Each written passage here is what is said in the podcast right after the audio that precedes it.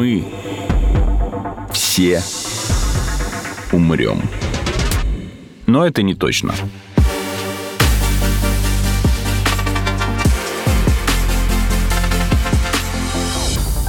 Здравствуйте, это научно-популярный подкаст «Мы все умрем», но без, слава богу, но это не точно, где мы с научной точки зрения изучаем каждый эпизод, что же готовит будущее Земле, людям, животным, неживотным и всем остальным. Меня зовут Артем Буфтяк, и второй раз я решил поговорить с Дмитрием Коломенским, старшим преподавателем Центра технологий материалов Сколтеха. Здравствуйте, Дмитрий. Здравствуйте, Артем. В прошлом эпизоде вы как раз-таки рассказывали о том, что такое биомеханика, на стыке каких задач и каких областей знаний ученые в биомеханике работают.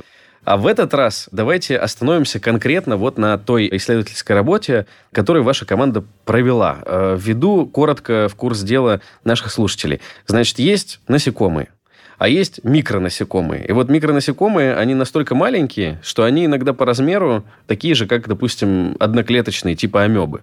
Для меня это, если честно, оказалось шоковой ситуацией. То есть там я видел фотографию, где действительно есть амеба, и где этот жук. Причем жук выглядит как обычный жук, амеба выглядит как амеба, и они одного размера. То есть я бы этого жука вообще бы не заметил, судя по всему, в жизни. И, соответственно, вас заинтересовало то, как эти насекомые перемещаются в пространстве. Они летают, но летают как-то по-особому. Если я правильно понял, давайте сейчас начнем разбираться, то они практически как пловцы гребут воздух, и так перемещаются. Да, да, на вид это выглядит именно так. Конечно, есть отличия, поскольку все-таки они летают. Но выглядит это именно так. И, в общем-то, даже пловцы и грибцы замечали, что, ой, а, а это очень похоже на то, что мы делаем. Так что, значит, наверное, похоже действительно.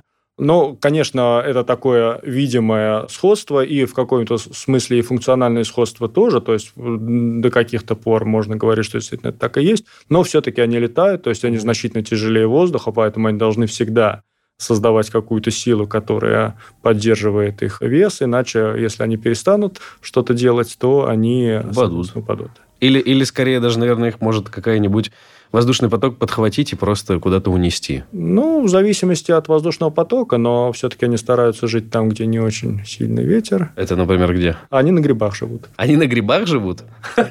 Неожиданно. А как вообще ученых привлекло и почему встал вообще вопрос изучить полет этого жука? В чем особенность его, кроме того, что это гребля, если смотреть визуально? Ну, я, наверное, начну с полета в целом. То есть интерес к полету мне представляется даже а, у человека таким а, явлением иррациональным в каком-то смысле. То есть это то, что мы не можем делать от рождения. И, завидуем. Да.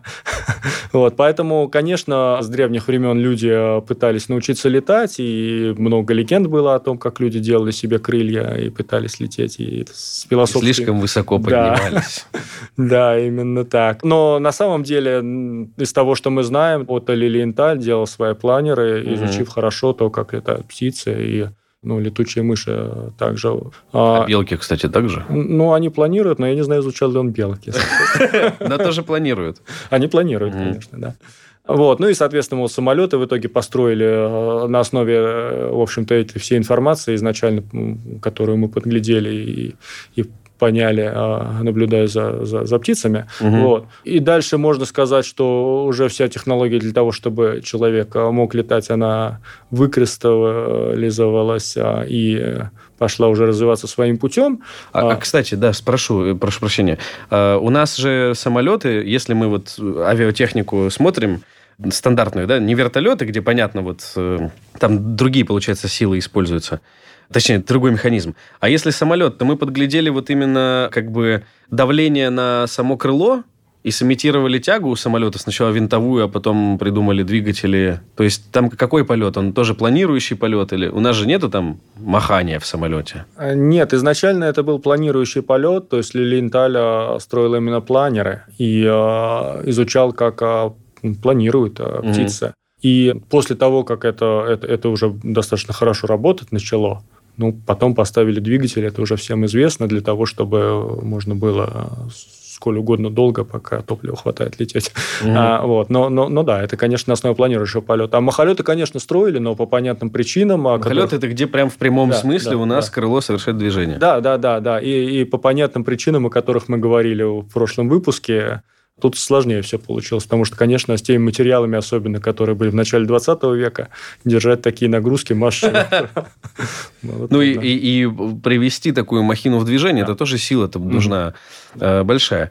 Так, и вот получается этот жучок небольшой, который живет на грибе, в грибах, в мире грибов. Жук-перокрылка. Вообще, это же надо было заметить, что он так необычно передвигается. Я читал, что он еще и очень высокую скорость развивает относительно, ну, если сравнивать с его друзьями-родственниками по виду, но более крупных размеров. То есть, условно, у нас жук в несколько раз, в разы меньше, но при этом может летать, допустим, с той же скоростью, что и большой объект. А как бы тут нужно помнить, да, я слушателям напомню, что у большого жука большой размах крыла, соответственно, ему нужно один взмах сделать, чтобы там сантиметр пролететь, а маленькому придется 10 взмахов крыла сделать, чтобы это же расстояние пролететь. Логика, я ничего не, не испутал, да? Да, все верно, все ага. верно. И вот это привлекло ученых, получается? А, ну, да, они, во-первых, это, во-вторых, то, что у него такие интересные крылья, которые похожи на, на перья, а, как, как у птицы перо. А, да, ну вот мы в социальных сетях, наверное, фотографию выложим, там действительно такие отростки, как реснички на них. Да. да. И я читал, что э, получается, что на таких маленьких размерах расстояние между этими ресничками настолько ну, несущественное, что условно им можно пренебречь, и все крыло воспринимается как вот одна такая полноценная поверхность. Да, да, и это именно особенность того, что этот жук маленький, и э, воздух у нас имеет вязкость, это такое свойство. Но вязкость можно ее понять, если мы мед возьмем и ну, попытаемся да, помешать. То есть он примерно вот как бы плавает в этом а, сиропе, скажем, а, по для него, То есть для него наш воздух, который да. нас окружает, это для него сироп. Да, да. В силу да, размеров. Да, да, чтобы нам интуитивно понять, как это происходит. Ну и вот можно, если попробовать вилку подвигать э, в сиропе, то, наверное, даже можно такой эксперимент себе представить, что не очень сильно будет сироп протекать между зубьями вилки угу. по сравнению с водой. Мы э, делали эксперимент в глицерине для того, чтобы померить силы. Э, в принципе, это стандарт все-таки э, меда. Вы утопили жука? Не, ну не с жуком, зачем а, жуком? Все, извините, я просто... Нет, Нет зачем, зачем жука? Жук, жук, он и так уже прекрасно себя чувствует, но, но чтобы сделать большую модель... А, а увеличить размер. Да, да, да. да, а, то есть мы построили так, такое крыло, похожей формы, но большое, угу. и а, в глицерине его двигали, мерили силы. А дальше есть формула пересчета этих сил, ну и просто можно можно смотреть, как этот глицерин счет. Сколько же работы, кошмар. Ну, это, в принципе, такая стандартная методика, опять же, позаимствованная из, э, из каких-то технических устройств, которые, которые маленькие сами по себе, а, и а нам нужно измерить силы, которые угу. на них действуют. И модель для этих задач масштабировалась, получается? Да. Интересно.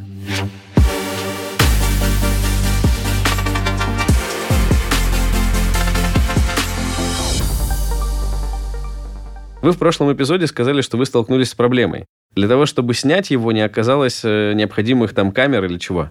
Да, да. Ну вот тут вот, э, собственно, где э, началось мое сотрудничество с коллективом из МГУ, угу. с кафедрой энтомологии, лабораторией микронасекомых как раз.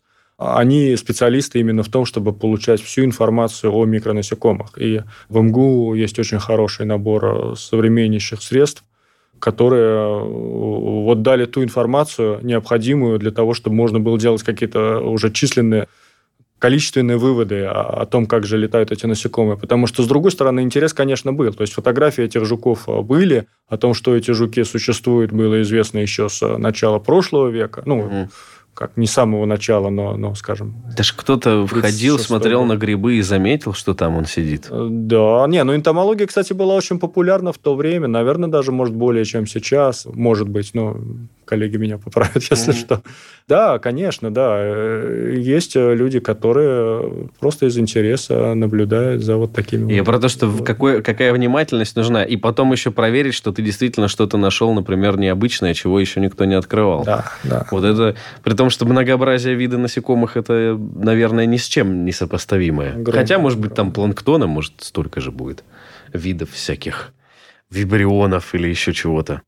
Так, и получается, окей, там, этого жука мы можем рассмотреть в микроскоп, а нам нужно было какую-то частоту кадров э, достичь. Да, в том-то и дело, да, что довольно давно было известно, что такая интересная форма крыльев, да и вообще они сами по себе такие, ну, своеобразные, А дальше, собственно, вопрос, а как они летают. Ну и э, там какое-то время назад а, вообще под вопросом был, летают ли они, машут ли они крыльями, когда летают. Ну, в принципе, достаточно как быстро. они тогда перемещались? Не, ну, была гипотеза, что они планируют парашютировать. А, просто Вот. парашютировать. Да. О, кстати, еще один вид, да, Да. э, полета. Вот. Но оказалось, что нет. И, в принципе, то, что они машут крыльями, это, это замечено было тоже какое-то время назад. А не только такие жуки имеют перистые крылья, но есть еще другие, другие виды насекомых, которые тоже имеют перистые крылья. Есть, которые покрупнее. Но вот конкретно про этого жука мы решили узнать все. Ему повезло, он звезда. Да. И, э, ну, собственно, благодаря тому, что информация была получена в МГУ, вычислительные э, средства, это вот я разрабатывал с коллегами из Европы в Германии и потом в Японии, довольно долго работал. И, в общем-то, идея о том, что это интересный объект для исследования была у многих наших коллег. э, Осталось взяться и сделать работу. а, Осталось взяться и сделать работу, но и дождаться, когда же технология вот соответствующими А, микроскопами позволит. позволит, это сделать. Потому что когда мы... Хорошо, теория для того, как это все рассчитывать, она, в общем-то, даже ну, понятная. Тут как раз оставалось только взяться и сделать. Но не имея данных, что-то делать сложно. Мгм. Вот. А тут вот э, так хорошо очень получилось, э, что, собственно, я по другому вопросу как-то написал на кафедре энтомологии МГУ, а мне вот коллеги ответили, а у нас еще вот есть такая интересная задачка. И э, уже с того момента, наверное, где-то за три года, вот э, сфокусировав наше внимание на этом жуке, мы поняли и как он машет крыльями, как он им движет, и его форму крыльев, ну, и форму тела также все обмерили, создали модель расчета, посчитали силы для этого движения не для одного только жука, а для, для нескольких полетов. Мгм. Да, а, то есть чтобы все-таки иметь какую-то какую статистическую, да. Мгм. И а, посчитали массы а, крыльев, измерить напрямую их, а, ну, до недавнего времени тоже было очень сложно. Сейчас вот мы начинаем как-то... Да, я напоминаю, это жук размером с одноклеточное типа амебы, чтобы вы понимали. И, да, вот э, в итоге смогли сделать количественные выводы о том, как он летает, и понять, почему же он летает э, так хорошо, как э, более крупные его Мгм. сородичи с э, другим видом крыльев, с мембранозным крыльем. А они, кстати, вот эти с мембранозным типом крыльев, они какие движения совершают? Обычные? Но они тоже, э, как обычные, большие насекомые движут своими крыльями в одной плоскости более-менее, и они его, это крыло А. поворачивают. Да, да. Вот, конечно, не показав это так наглядно, трудно объяснить. Не, ну иде- представим, что там, допустим, крыло находится перпендикулярно Земле, но при этом как бы его э, отношение к Земле можно вот под э, какими-то Да. градусами, получается, вертеть. Как рука в суставе плечевом ходит, Да. получается, у насекомых тоже есть возможность это крыло немного перемещать. Совершенно это верно. чтобы совершать как раз-таки координацию в, в полете. В том числе, да, но и просто, чтобы лететь, они должны его поворачивать, потому что иначе оно дойдет до какой-то конечной точки, а как его дальше двигать, его нужно повернуть э, в другую сторону. А, вернуть в исходное, Да, чтобы да, повторить да, движение, да, да, получается. да. И Мгм. они, э, ну, например, шмели, э, те же, вот, с которых я какое-то время изучал, они достаточно, вот когда они на месте висят, Зависают? Да, они же а- умеют. а- они движут как бы вперед-назад, вперед-назад своими крыльями. Вот, то есть они не вверх-вниз ими машут, они машут вперед-назад. И, ну, в принципе, как вертолеты, только вертолет у нас не машет в одну сторону, в другую, он все время в одну сторону. Да-да-да, он в одну сторону. Но, в принципе, принцип похожий. Вот. А когда это насекомые более мелкие, когда они меньше миллиметра уже становятся, ну или порядка миллиметра, они начинают еще больше махать э, как бы такой буквой э? «ю» латинской. А, Да. Понял. да, дугой такой. И это тоже объясняется как раз тем, что у нас воздух ощущается как более вязкая среда, и а, такое движение более выгодно. Вот. А вот тут вот мы увидели, что получается такая восьмерка очень такая достаточно четкая, что было неожиданно. И плюс они еще схлопывают эти крылья не только, как, как сказать, за спиной, и, и впереди тоже. Это как схлопывают сзади и в прямом спереди. смысле? Они они касаются прям друг друга? касаются, да, они касаются. Сзади за спиной касаются у многих а, насекомых крылья. Вот.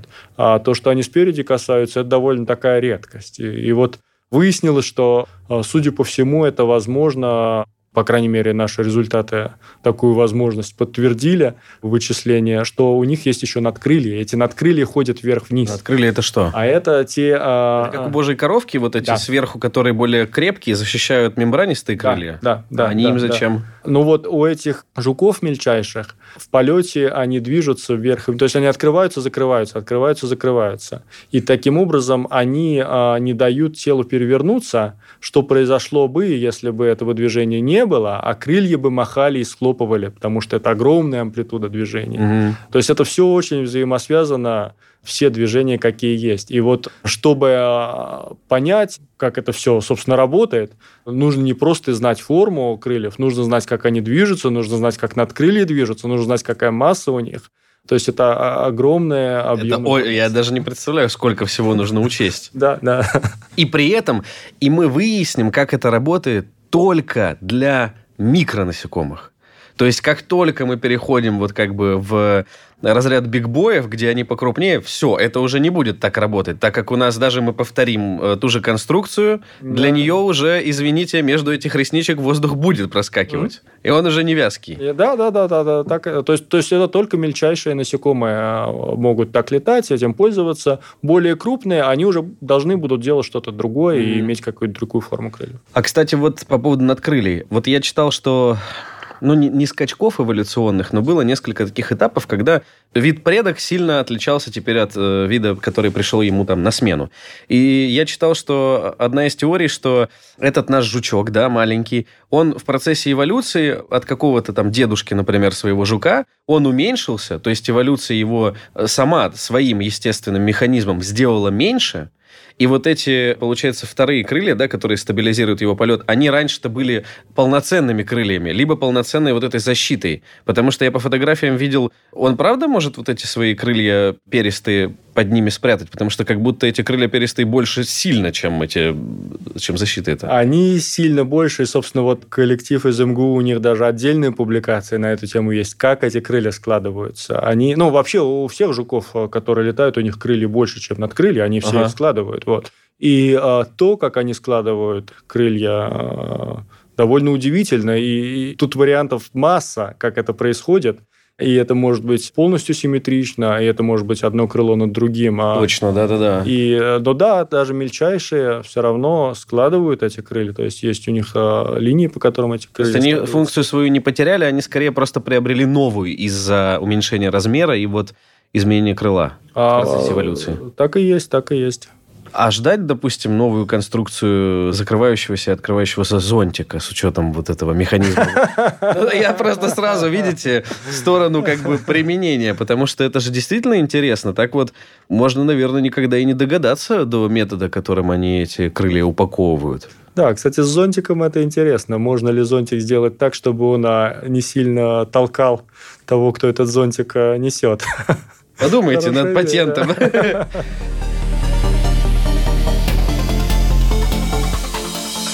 У нас в целом сейчас движется электроника, микроэлектроника в сторону миниатюризации. И интернет-вещи, они будут становиться, скорее всего, все меньше и меньше с увеличением вот этой тенденции персонализированной медицины, скорее всего, будут какие-то новые виды там, датчиков, которые позволяют совершать постоянный мониторинг и так далее. И, соответственно, наверняка когда-нибудь появится необходимость сделать какую-то интернет-вещей, какое-то устройство, которое еще и будет перемещаться.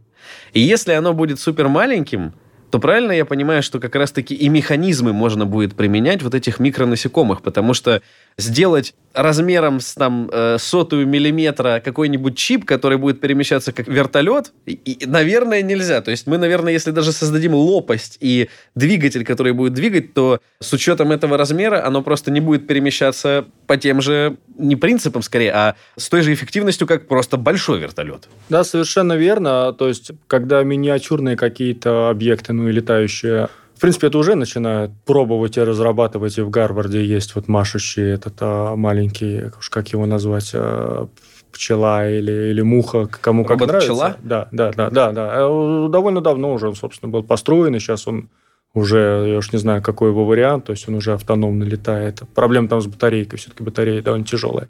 Но, а, в общем, в целом, даже если пытаться приспособить те, например, винты, как, которые есть для таких маленьких размеров, да, естественно, возникает сразу проблема того, что... Веса не хватает. Тут проблема того, что трение э, вязкое, опять же, из-за этой же вязкости, оно больше вклад вносит.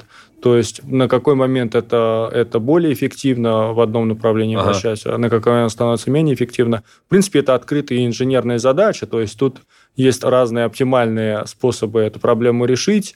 Можно попытаться увеличить скорость вращения, собственно, mm-hmm. вот что на наших квадрокоптерах а, и происходит. Они компенсируют просто оборотами. Да, да, да, да. Но это в итоге более эффективно получается. Потому что массовый полет, конечно, менее эффективен, просто потому что там нужно все крыло поворачивать и весь воздух вместе как бы с ним. Это просто сложно с точки зрения вот э, каких-то искусственных материалов, да, воссоздать вот такое же движение естественное живого существа? Это не просто сложно, это может быть менее эффективно в смысле просто... А, то есть мы это создадим, просто это будет не настолько эффективно, как взять тот же винт. А, да, да, да. Все да, понял. Да, да. А для животных э, это вопрос немножко по-другому стоит. То есть они, в общем-то, не, не только о том, чтобы энергию экономить думают, но у них там много других и у нас задач. Так, и получается, в целом можно ожидать применения вот э, технологии, которая будет основываться на движении вот этого жучка, когда как вот вы замечали, что тут еще хорошо бы, чтобы технология догнала нас под задачу. То есть, условно, когда появится необходимость создавать э, какие-то совсем миниатюрные устройства, можно будет ожидать, что обратятся к э, вот вашему исследованию в целом к принципам биомеханики этого жучка. Да, вполне, вполне возможно. Дмитрий, а вот подскажите нашим слушателям, кого заинтересовала, например, ваша работа, и кто хотел бы э, посвятить себя тем же задачам приблизительно, то ну, к примеру, там нас слушает человек, который еще учится в школе, или, например, он получает пока что диплом бакалавриата, он вот сейчас уже получит, и дальше у него стоит вопрос о том, куда идти в магистратуру. Хотя, скорее, все-таки в первую очередь для школьников. То есть, какие области знаний биомеханику нужно знать или хотя бы ими интересоваться и какие-то базовые знания иметь. То есть вот, допустим, я пришел, сказал, мама, я хочу быть биомехаником. Вот мама что должна ответить? Какие учебники ему брать? Биология, физика? Биология, физика, математика. Математика. Конечно, да. Ну, для школьника, наверное, вот это вот три основные необходимых предмета, которые, в общем-то, уже настолько содержат огромный объем информации, что для школьника это большая задача это все усвоить и освоить. Ну, хорошо, но ваш путь, он все-таки от математики, получается, пошел, а, или нет? Ну, в каком-то смысле. Математику я знал, э, ну, благодаря своему преподавателю, к сожалению, вот она ушла которая просто привела мне интерес, но у меня не было врожденной способности к математике. Вот. А она очень важна, чтобы заниматься чистой математикой, например. Ну и, соответственно, я ушел в более такие инженерные науки, я учился в МАИ. В МАИ на тот момент, конечно, биомеханики не было, но заинтересовался я уже, работая в аспирантуре во Франции, где я тоже занимался совершенно не связанными вещами с, би- с биологией никоим образом. Я занимался численными методами для механики жидкости и газа. Mm-hmm. Это были ну, такие, в общем-то, академические исследования. Вот у нас есть какие-то объекты сложной геометрической формы, они как-то движутся, и как численно проводить этот расчет, при том, что угу. у нас а, такая вот сложная поверхность. Вот. То есть физику как раз-таки в математику уводить. Да, да, да, да, вот. И э, занимаясь этим, ну, хорошо, а, а для чего бы это применять? Вот. И оказалось, что насекомые достаточно малы, и это оказалось важно, чтобы применять эффективно тот метод, который я разработал. Ну, а, то есть тут обратная связь да, скорее. совершенно была. обратная связь. Вот. И вот как-то немножко, даже, в общем, профессор из Кембриджа, а, на тот момент приехавший к нам, он меня уговорил, а, займись этим, это интересно. Вот. А он это еще с 70-х годов с другим известнейшим человеком, как раз кто основал биомеханику, наверное, движения животных такую задачку осталось еще у него десятилетиями нерешенной. А вот мы ее вместе решили, и я как-то очень заинтересовался, почитав статьи, вообще истории всей этой темы а, работы, о том, как насекомые летают, ну и, собственно, теми явлениями, которые исследовались в этих работах, и познакомился с теми лабораториями, кто этим сейчас занимается. И одна лаборатория в Японии находится, в э, Тибе, город Тиба, ну и префектура. И, в общем-то, я несколько лет пытался э, туда после защиты диссертации своей поехать постдоком работать. Постдок – это такая временная работа научным mm-hmm. сотрудником. И в итоге мне это удалось. Я получил стипендию. Приехав туда, я вот научился, собственно, этой работе. И вот так вот как-то я немножко нахватался знаний по биологии. Вот. Ни в коем случае не претендую быть специалистом. Но, к счастью, есть люди, которые, которые именно биологию-то и знают очень хорошо. И вот поэтому такое общение, конечно, важнейшее. Обогащает. Ясно. Ну вот, э, как минимум один кейс как попасть в биомеханику, вы только что теперь знаете. Спасибо большое. Напомню, что с нами во второй раз был э, Дмитрий Коломенский, старший преподаватель Центра технологий материалов Сколтеха. Спасибо большое, Дмитрий. Рады будем вас увидеть еще раз. Спасибо вам, Артем. Спасибо огромное. Вы слушали эпизод подкаста «Мы все умрем», но это не точно. Слушайте эпизоды там, где вам удобно. Например, в приложениях Apple Podcasts, Google Podcast, CastBox или SoundStream, а также на Яндекс Музыке или на Spotify. Комментируйте и делитесь с друзьями.